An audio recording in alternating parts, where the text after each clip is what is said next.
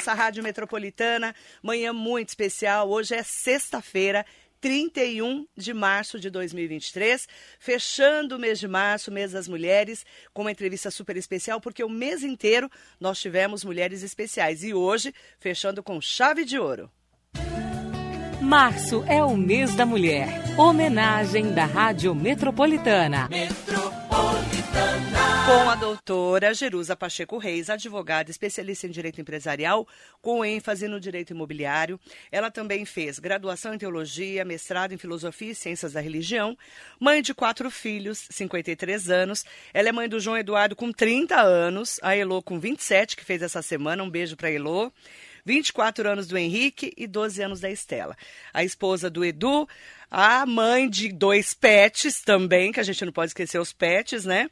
Ela está há 31 anos casada com o Eduardo, Edu do Posto, que é lá de Poá, que já foi também vice-prefeito e vereador da cidade. Ela foi vereadora de Poá, também foi secretária da Mulher de Poá e foi candidata a vereadora aqui em Mogi das Cruzes, porque ela teve uma mudança na vida dela de Poá para Mogi. Filha da dona Bene e do seu Jorge, e também ela é nora do Renato e da dona Cida. Doutora Jerusa Pacheco Reis, muito bom dia. Bom dia, Fechando o Maria. mês das mulheres com você. Bom dia. Obrigada, gratidão. É um prazer estar aqui com você. Eu quero primeiro contar um pouco da sua história, né? A gente fala muito da sua avó, da- da- das origens, né? Muito simples que você teve, mas de muitos ensinamentos. E a religião sempre teve no meio, né? Sim. Conta pra gente um pouquinho da sua história até casar com o Edu.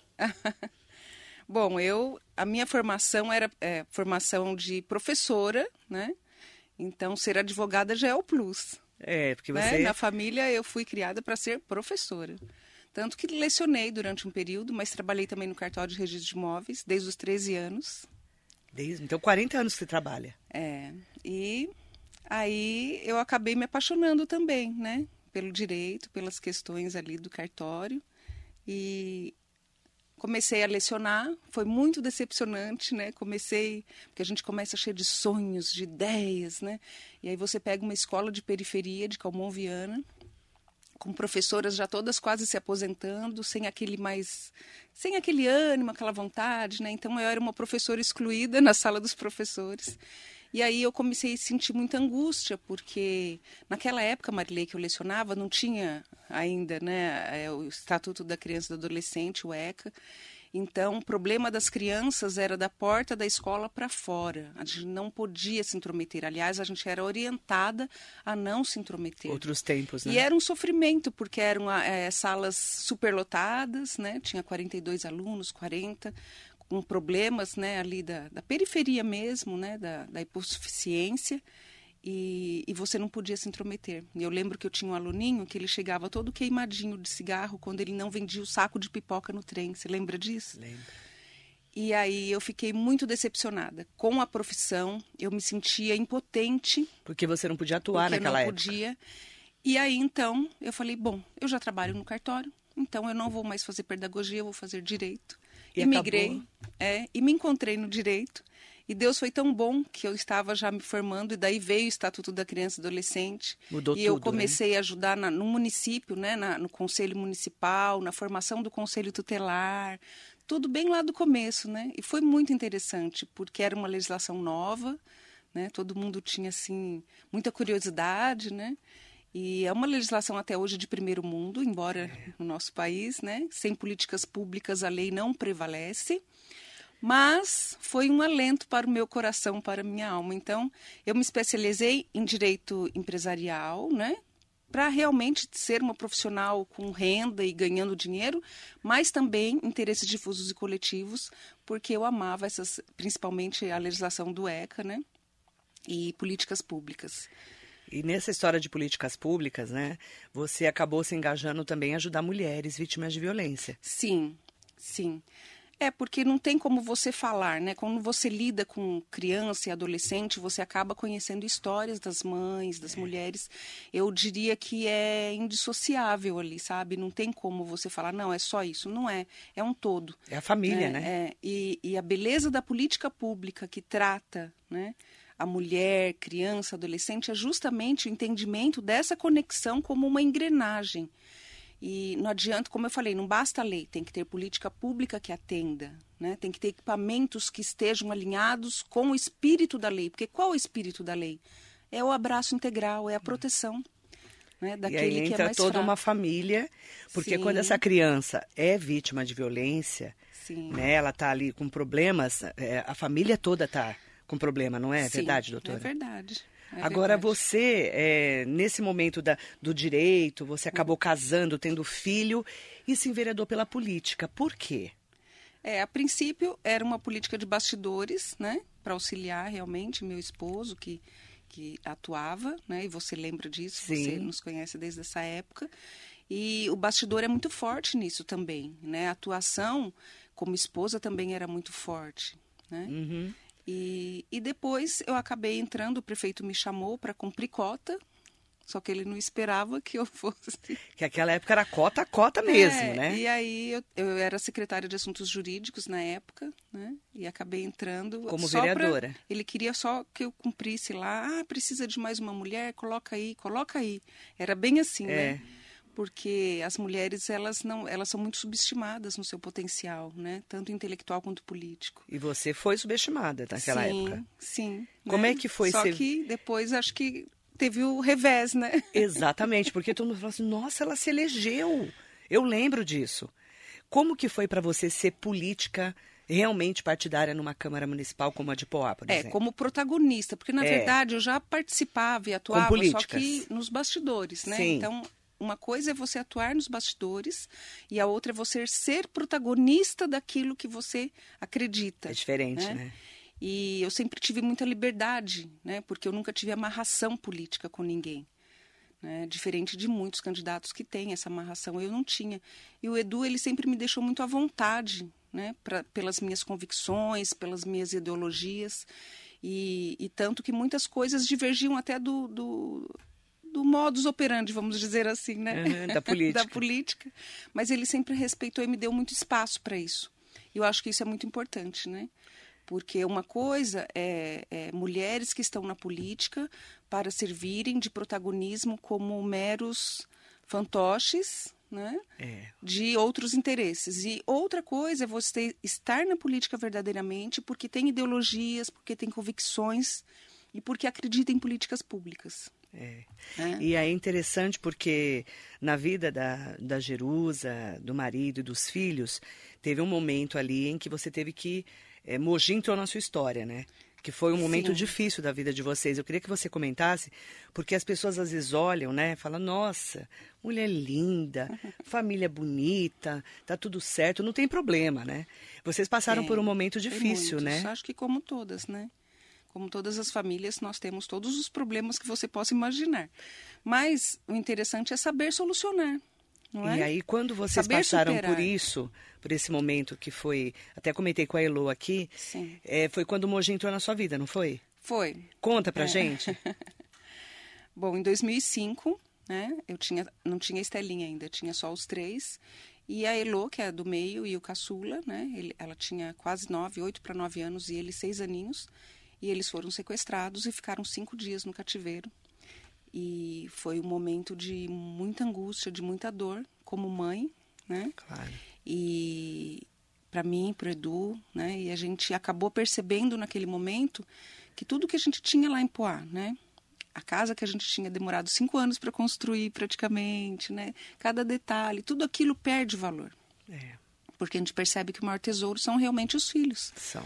Né, que são a, a dádiva de Deus É. mesmo. E ali naquele momento, né, é, foi muito difícil para a gente lidar com tudo isso. Deus foi muito misericordioso, né, porque a minha secretária na época, é, ela foi também com eles, então Deus cuidou para que eles ficassem amparados. Graças a Deus não foram é, amarrados, machucados, violentados, né. É claro que tem o trauma, né, desse de retirar do lar já é um trauma, né? Afastar dos pais é um trauma.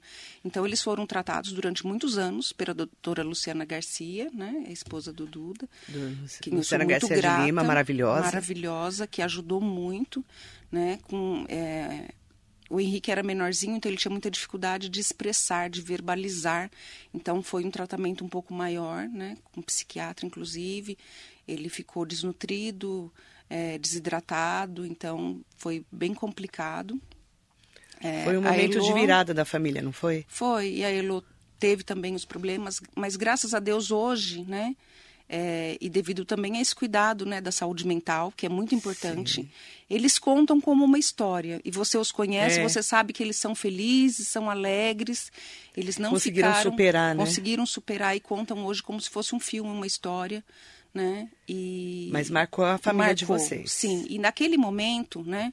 Graças a Deus, quando eles voltaram, né? é, a gente, Poá, você sabe que é uma cidade muito pequenininha. Sim. Então, todo lugar que eu ia com eles, como saiu na TV na época, tudo, era um constrangimento para eles, porque eu ia, por exemplo, ao mercado, né? Ao supermercado, com os dois. É. E aí todo mundo parava, ah, foi ele que foi sequestrado, ah, deixa eu ver, ai meu... Então era aquela coisa. Então É. to- a todo momento suscitava lembrança neles. Né? Na padaria, no supermercado, na escola. Todo então, mundo se conhecia. É, foi muito difícil. Daí a recomendação médica foi que a gente afastasse um pouco de tudo isso, né? Então, daí a gente veio para Mogi, né? E começou uma nova fase da família. E começou uma nova fase. Foi muito difícil, porque a gente mantinha ainda a casa lá em Poá e tinha essa vida né, de trabalho. É. E eu amo muito Poá, né? Eu falo que eu saí de Poá, mas Poá não saiu de mim. Então, Tanto é que você trabalha lá trabalho, normalmente, tem né? escritório, Edu, tem o comércio, então a gente tem as coisas lá também, né? E, e para mim foi muito difícil, mas Mogi, ao mesmo tempo, foi muito acolhedora, sabe? É como você, sua história. É. Você foi muito bem acolhida. Eu fui muito bem acolhida em Mogi. Mogi é demais, né? Sabe? As pessoas me trataram com muito carinho. E todo mundo já sabia a sua história, É. Sim, né? Não então, é verdade? assim, as crianças tiveram oportunidade de escolas melhores, de, de estudo, de, De clube, amigos. de é, escola de inglês, de outros amigos. E eram crianças normais aqui, porque as pessoas não sabiam tanto, então É. eles podiam dar de chinelinho e ir para uma padaria. Andar na rua. Andar na rua, coisa que lá em Poá já ficava mais complicado, porque todo mundo sabia, era uma, né, Poá é pequenininho, então foi mais difícil, mas mas eu, eu sou muito grata também, né, por tudo. Eu falo que tudo de ruim que acontece na vida da gente é para algo melhor. Então, tudo isso que a gente passou, embora tenha sido muito difícil, mas foi uma lapidação, né? E foi para algo melhor para todos eles, né? Proporcionou para eles uma qualidade de, de vida melhor, de ensino, de educação, de formação, de amizades. Então, foi muito bom nesse sentido. Né? Eu procuro enxergar sempre esse lado. E também os tornou muito mais humanos, né? E eu não sei se você percebeu na entrevista aqui da Elu, mas ela fala, ela não fala com ódio, com raiva. Ela fala como assim, coitados, foi uma situação, eu entendo. É. Então, assim, essa percepção é uma acuidade, é uma sensibilidade que poucas pessoas têm na vida. É verdade. Né? Acabou- De tratar o outro mesmo com todos os defeitos, né? É. como a gente fala, né? Deus nos ama apesar de como somos. É uma acho que essa- ressignificação que a gente fala, né? Sim. De todos os problemas que vocês passaram naquele momento, Sim. ressignificaram a vida de vocês. Exatamente. E é interessante que aqui em Mogi você se engajou muito quando você chegou aqui, é, com a Rede Feminina de Combate ao Câncer, com a PAI, com a igreja. Conta um pouco desse seu trabalho, claro, como profissional e também como voluntária. É, na verdade, em Poá eu já tinha uma atuação nesse sentido, né? É, o Edu sempre, eu e o Edu sempre participamos muito dessa questão, né? Da, é, lá no Lar Mãe Mariana, no Orfanato Paulo de Tarso, na PAI. E aqui em Mogi também eu me encontrei para atuar nesses locais, porque eu penso assim, a vida é uma grande balança. Você tem que ganhar, lógico, profissionalmente, mas também tem que se doar. E curiosamente, quanto mais você se doa trabalhando por uma causa como a rede, como a PAI, né, você percebe que existe como uma compensação celestial, vamos dizer assim, e você acaba tendo esse equilíbrio. Né? Então, eu acho que a gente trabalha não somente com o fim de auferir valores, você trabalha também é, quando o lucro é social. Né? E eu acho que isso que estabiliza, que, que é essa grande balança, na verdade, né? E você tem um papel também na igreja, né? Com apoio às mães. É, sim. É essa, essa proximidade, né? Com o nosso bispo amado também, né? Dom Pedro, que é uma pessoa ímpar, né? Com a cúria diocesana, com as pastorais, com os padres. É, mesmo com o conselho de pastores também, né? Sábado eu tenho uma reunião agora com um pastor, o pastor João Monteiro, que tem 18 igrejas em Mogi das Cruzes, imagina isso. Então, é, essas pessoas de fé, eu diria, né? São homens e mulheres de fé. É, são pessoas que me fazem muito bem. Né? E eu acabo participando com eles de outros projetos, né? Como tem agora, e espero que agora em abril retome também, né? A tricoterapia, que é um grupo... A tricoterapia é um grupo de mulheres que se reúnem para fazer tricô e crochê para doar. Então a gente faz para doar para Tuca, para as crianças com câncer, né? Uhum. Santa Marcelina Tuca. E em Mogi para o lar do Padre Vicente, né? para as obras pra, também que a igreja vida, né? tem, né? os enxovais uhum. da Santa Casa. Então, e é muito gratificante, né? Fazer isso, porque tanto o tricô, você sabe que eu amo, né? Tricô, Nossa. crochê, bordado, É uma terapia pintura, mesmo, né? Mas para mim, exatamente isso que eu ia falar é, é uma terapia, não é. é um hobby, é uma terapia Eu voltei a fazer tricô por causa de você na pandemia. E ensinei minhas verdade, filhas. É verdade, eu lembro. Porque eu estava tão surtada na pandemia, você lembra, né? Eu que... cheguei com um monte de. É, e aí a gente começou. Aí ensinei minhas filhas a fazer tricô, porque a gente estava muito surtada naquela época, né? Foi. E aí não larguei mais o tricô. E é delicioso. É. Né? E é uma terapia. É uma terapia. E você ajuda os outros também. É, eu aprendi com seis anos, minha avó já começou a me ensinar os primeiros pontinhos de crochê, de tricô, depois mais velha com o bordado, né? E, e ela dizia sempre assim: acontece o que a gente tece. Então vamos trabalhar as mãos, né? E é isso. Na vida também acho que é assim, né, Marili? É, tudo e na é como vida, eu né? disse, né? É, essas pessoas que Deus coloca nas nossas vidas, né? É, tem uma influência, essas pessoas de fé têm uma influência muito forte na nossa vida. Verdade. Para nos ajudar, para nos estimular, né? A seguir em frente, uhum. apesar de todas as coisas, né? A sempre ter esse olhar. Então, ah, não é brincar de ser poliana, não.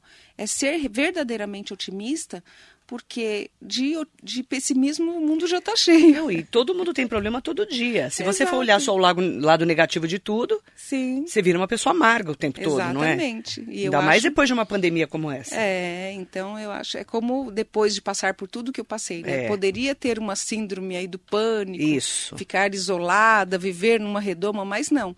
Eu procurei trabalhar. E é você isso. sabe que eu sempre trabalhei, sempre tive duas, três funções, né? Nunca deixei de advogar, mesmo tendo os cargos públicos que não impediam, né? Porque não são cargos, né? Como secretária, como vereadora, não são cargos que é, é, davam impedimento da advocacia, sim restrições. Então, não podia advogar contra a União, Estado e município. Mas você Mas continuava advogando, Então, né? eu sempre tive. E graças a Deus por isso. Uhum. Porque muitos políticos entram na política e esquecem da profissão e fazem da política. E a política não é profissão, é colaboração. Profissão é o que você é, né? uhum. né? A sua é. formação. É, ser eu vereador é não é importante. vereador ou secretário, não é, não é. Você tem que ter a sua profissão. Exatamente. É. Eu quero aproveitar para mandar bom dia especial para todas e todos que estão aqui acompanhando a entrevista com a doutora Jerusa Pacheco Reis, advogada especialista em direito empresarial, com ênfase no direito imobiliário. Ela está terminando um mestrado agora, é isso? É, fiz de filosofia e agora ciências da religião. E aí terminando mais um mestrado. Uhum. Aí tem várias pessoas aqui mandando perguntas, a gente já vai entrar nas perguntas mais é, políticas. Tem política, pergunta política aqui. Sidney Pereira, bom dia. Hugo Max, Claudete Correia, Duda Penacho, Mariso Meoca, Cidinha Cabral, mulher linda por dentro e por fora. Bom dia para vocês. O vereador José Luiz Furtado está aqui. Bom dia, Marilei. Bom dia, Bom dia doutora Jerusa. Um querido, né? E, ó, é, ah, ele mandou assim, ó, doutora Jerusa é uma grande liderança política e inspiração para muitas mulheres. Um grande abraço. Obrigada, Aí eu vou querido. aproveitar a né, o elogio do, do vereador Zé Luiz e vou também é, falar da Maria Eduarda, que ela pergunta assim para a doutora Jerusa. É, doutora, você já foi candidata a vereadora em Mogi e agora, como que você pretende fazer no ano que vem? Volta a ser candidata pelo PL, o partido que você está? Essa é uma pergunta que todo mundo uhum. quer saber. Você vai ser candidato ano que é, vem? Eu não sei, ainda não sei. Eu diria que não é o momento ainda. Né? Eu sempre me coloco à disposição do partido, mas eu realmente não não sei ainda como vai ser. Eu acho que as coisas têm que têm que tecer um pouco mais para acontecer, né? Vamos mas eu, eu penso assim, você estar em um partido político, né, ter uma ideologia partidária, é, não necessariamente tendo cadeira. Não é só no cargo que você atua politicamente. Né? Eu acho que, que esse entendimento é muito necessário para as pessoas que participam. Uhum. Né? E ter esse, é, é, entender que a política a gente trata no âmbito das ideias, não das paixões. Porque muitas pessoas e eu vejo isso, né, Poá, que é pequenininho, aqui em Mogi também, as pessoas se tratam visceralmente quando são adversários políticos. E a diversidade é um plus para o, a lapidação e o melhor entendimento. Então, de uma ideia divergente de outra, pode surgir uma terceira.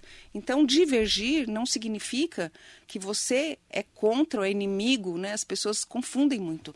Você ter uma divergência de, de uma ideologia, de uma política pública, de uma ideia partidária é uma coisa, né? não significa que você não gosta da pessoa. Né? Eu acho que as pessoas têm que entender isso. Para que você transite bem entre todos os partidos, porque todos são seres humanos, são pessoas. E esse respeito que eu tenho pelos, pelas pessoas, enquanto investidas tanto nos cargos quanto é, com as siglas partidárias, independe, independe, né, de uma discussão ali mais é, focada, pontual, né, a gente pinça, né, é, as ideias e os problemas. Então, esse, esse debate eu acho que é muito interessante. Né? O debate tem que ser sempre no âmbito das ideias, nunca das, das emoções, das paixões, nunca visceral, para que não confunda as coisas. Né? Então você pode ser amiga, sim, de pessoas que têm pensamentos divergentes, diversos, porque. E respeitar. E respeitar, porque a vida é isso, é o respeito. Né? Agora, Respeitar doutora, como ser humano, como. Ontem, como é, o, presidente, o ex-presidente Jair Bolsonaro voltou, depois de 89 dias nos Estados Unidos. Foi recebido pelo Valdemar Costa Neto, né? O boy, que é daqui de Mogi, é boy, né, para nós, que é o presidente do seu partido. E ele, em determinado momento, ele foi até o PL, né? O Bolsonaro, e falou que o chefe é que vai determinar o que, que ele vai fazer. O chefe é o Valdemar. Como é que você viu esse, todo esse embrólio aí, né? Do presidente Bolsonaro perder para o Lula e agora ele está no seu partido, voltando para o Brasil, que está todo mundo tentando entender a história lá das joias. Como é que você está vendo esse cenário brasileiro? É, eu acho que essas guerras de narrativas, né, são muito intensas. E, e eu respeito, sabe? Eu respeito. Mas a gente tem que fazer essa leitura de que, com todo esse cenário, uma coisa é muito certa, né? Nós temos aqui em Mogi uma grande liderança que não é só municipal, regional, estadual, é uma liderança nacional. E isso é indiscutível. É, o Valdemar é, é indiscutível. É um dos caras mais poderosos do Exatamente. Brasil, a gente sabe disso, é né? É indiscutível isso. E, e, isso fortalece muito o partido, né? Fortalece muito. E eu acho que Mogi ganha com isso. Eu acho que um reflexo, né, que acaba respingando, é esse fortalecimento, é esse olhar, né? Eu acho que é muito interessante esse cenário. É, como eu disse, independente da, dessa guerra de narrativas aí, que eu prefiro me distanciar um pouco, porque é, acaba se nivelando muito por baixo, né? Não se nivela por cima num debate, como eu disse, no âmbito das ideias. Acaba descendo e se nivelando por baixo no âmbito das emoções, no pejorativo, né? É, acaba sendo usado de uma forma é, não adequada, vamos dizer assim. Né? É uhum. É como em Poá. As pessoas ontem eu fui para o escritório, passei na padaria e algumas pessoas perguntam para mim e elas vêm já prontas para que eu fale mal da prefeita e eu não falo. Por que, que eu não falo? Primeiro porque ela é mulher e mulher não fala mal de mulher. A gente tem que aprender isso, viu? Eu falo. Não pode falar mal de eu mulher. Posso. Mulher não pode, Marilene. Jornalista pode. Mas a gente pode divergir. Mas eu não falo mal dela, eu falo mal da administração dela. Sim, a gente pode é? ter discordância das é, políticas públicas, do pensamento, da ideologia. É, isso não sim, dela como pessoa, da gestão, né? mas não dela como pessoa. Por ah, quê? Sim. Porque mulher não fala mal de mulher. Ah, não. Então, assim, Nem conheço coisa, ela pessoalmente. Uma coisa é você pontuar questões profissionais, né? Que daí sim eu acho interessante, mas não nivelar por baixo. Mas eu acho ah, que então, mas eu estou dando um exemplo de Poá, Eu porque entendi. a gente pega esse exemplo, pinta esse exemplo, né, no âmbito nacional e você vai enxergar que as coisas se nivelam por baixo e não devem, né? Porque política não se faz com um partido, né? Ah, mas mesmo com as federações, agora, não importa. Política se faz com essa convergência de ideias, de entendimentos, que muitas vezes são divergentes, mas que dessas divergências pode surgir um outro viés, né? E isso é a beleza do debate. Essa é a beleza do debate de ideias, essa é beleza do debate de políticas públicas é esse entendimento. É, a gente não né? fala mal da pessoa, né? Exatamente. A gente fala mal do trabalho que ela faz ou que não faz. É. Tem isso. É, da função Da função si, dela, né? não da Eu pessoa. Acho que é não da pessoa. Eu acho muito interessante pontuar isso. Ah, sim. Né? Não falo mal de pessoas. A gente fala mal da administração da pessoa, no caso da Márcia Bin, que é a prefeita de Poá. O Nelson Prado Nóbrega está aqui com a gente. Ah, Cidinha Cabral, aconteceu o que a gente tece. Minha mãe falava. Eu, com nove aninhos, bordava panos de prato para pagar meus estudos. Venci. Ser voluntária é muito bom. Nossa, Cidinha, Ai, que, que linda. linda. Que linda. O, tem, outra, tem outro depoimento aqui bem interessante do Sidney Pereira. Marilei, minha mãe, era apaixonada por tricô e crochê. Gostava muito quando ela errava e tinha que desmanchar. Eu que desmanchava, enrolava tudo de novo. Você adorava, né? Você imagina o ódio dela quando perdia um ponto? A gente que faz é. tricô, né? Tem que começar tudo de novo, né? É. E ele enrolava a, a, a lã, pelo que ele está falando. Mandar bom dia para o Stanley Marcos.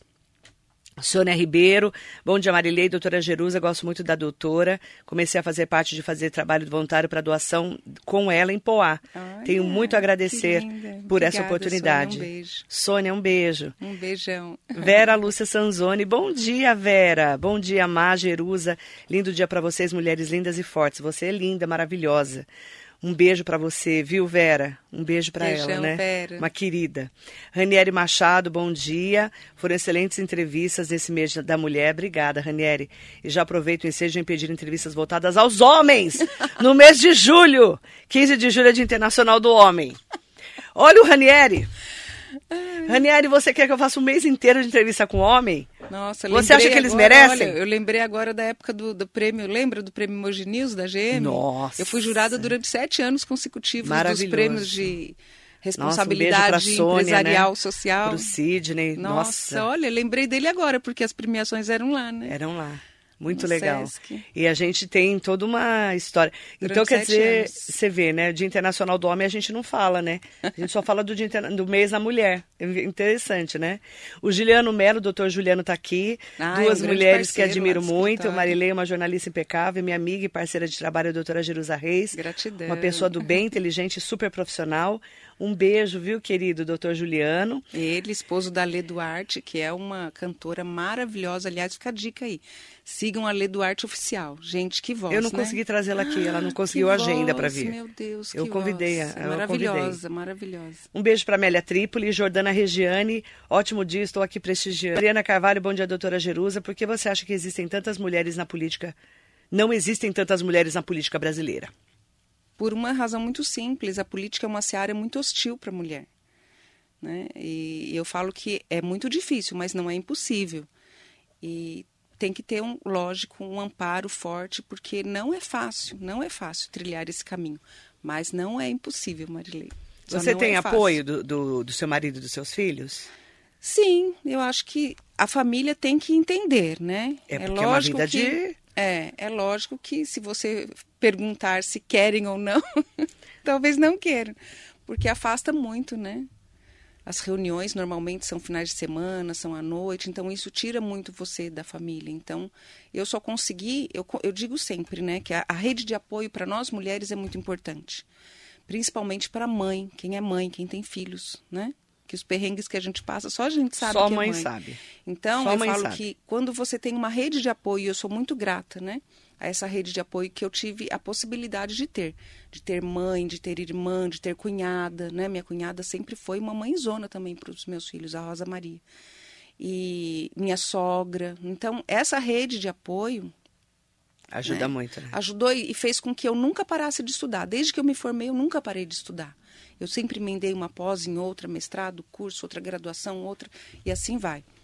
Porque eu acho que a vida é isso, né? Você tem que aprender todo dia um pouquinho, porque a gente não sabe nada, a gente tem que aprender todo dia. E, e aí essa rede de apoio foi muito importante, né? Então na política não é diferente. Se você tem uma rede de apoio, facilita muito, porque é uma seara hostil. e você trava muitas batalhas, porque existe um preconceito velado no Brasil. Né? Então a gente tem que superar esse preconceito enfrentando. E para enfrentar, você tem que estar estruturada né? e ter uma rede de apoio, senão você não aguenta mesmo. Preconceito velado por ser mulher? Sim, porque existe um preconceito velado, porque a, a, a estrutura política é muito machista. Né? É uma estrutura machista, patriarcal, e desconstruir isso e reconstruir é muito difícil. Né? Você se lembra, Marilei, quando eu fui vereadora, não tinha banheiro para as mulheres é. na vereadora, só tinha banheiro de vereadores verdade, homens. Verdade. Você lembra disso? Lembro. Teve que ser construído banheiro, você lembra disso? Nossa, é verdade. Então, assim, a estrutura toda pensa de uma forma ainda assim.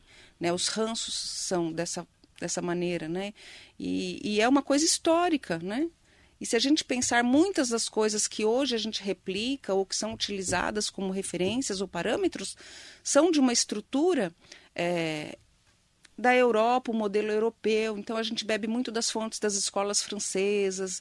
E, e em tudo, na vida acadêmica também eu vejo é, isso, sabe? Muito. E é um, o exercício diário é uma é, desconstruir e reconstruir e construir novamente. Então, esse é um exercício para nós, né? como seres humanos, é, como cidadã, como mãe, você tem que estar tá, a todo momento muito aberta a isso, né? a essa desconstrução e construção.